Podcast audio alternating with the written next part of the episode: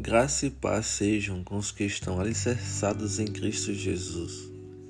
O verso-chave da mensagem de hoje está em Mateus capítulo 7, versículo 24, que diz: Portanto, quem ouve estas minhas palavras e as pratica é como um homem prudente que construiu a sua casa sobre a rocha.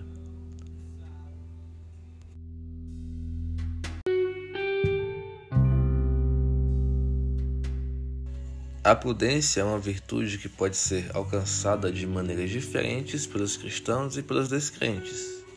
O mundo, através dos filósofos, sociólogos e mestres do conhecimento em geral, ensina uma maneira de alcançar a prudência, assim como o cristianismo.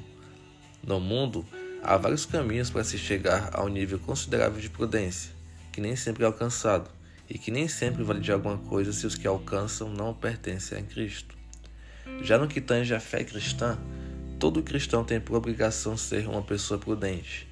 É fácil? Não é. Há uma batalha interna entre o homem que devemos ser em Cristo e o velho homem que é totalmente contrário ao cristianismo. O caminho para alcançar um nível considerável de prudência é o próprio Cristo, autor e consumador da nossa fé.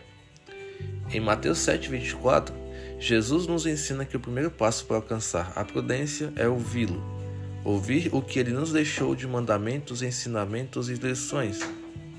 Ouvir o que ele tem a nos dizer, porque, por mais duro e rígido que possa ser, tudo o que ele disse é para o nosso bem, é para a nossa edificação. Pois bem, o primeiro passo é ouvi-lo, o segundo é praticar o que ele disse. Se já é complicado ouvir as suas duras palavras de negação, renúncia e sacrifício, quanto mais difícil e doloroso é praticá-la.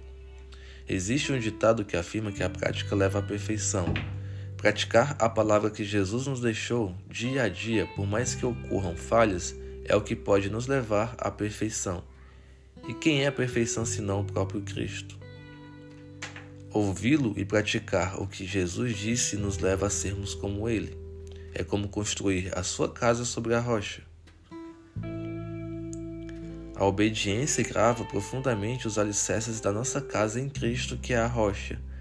Quanto mais obedientes formos, mais profundo iremos no nosso relacionamento com Deus.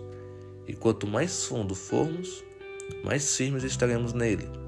E não haverá nada nem ninguém que poderá nos separar do seu amor, dos seus cuidados e do seu zelo. Pois ele é Deus zeloso e recompensa os que o buscam, os que constroem a sua casa sobre a rocha.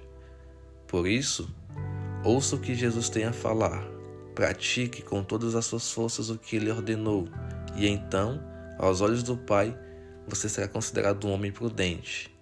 Talvez aos olhos do mundo você pareça um louco, porque o Evangelho diz é loucura, mas aos olhos de Deus, que é o que importa, você será considerado um homem, uma mulher prudente.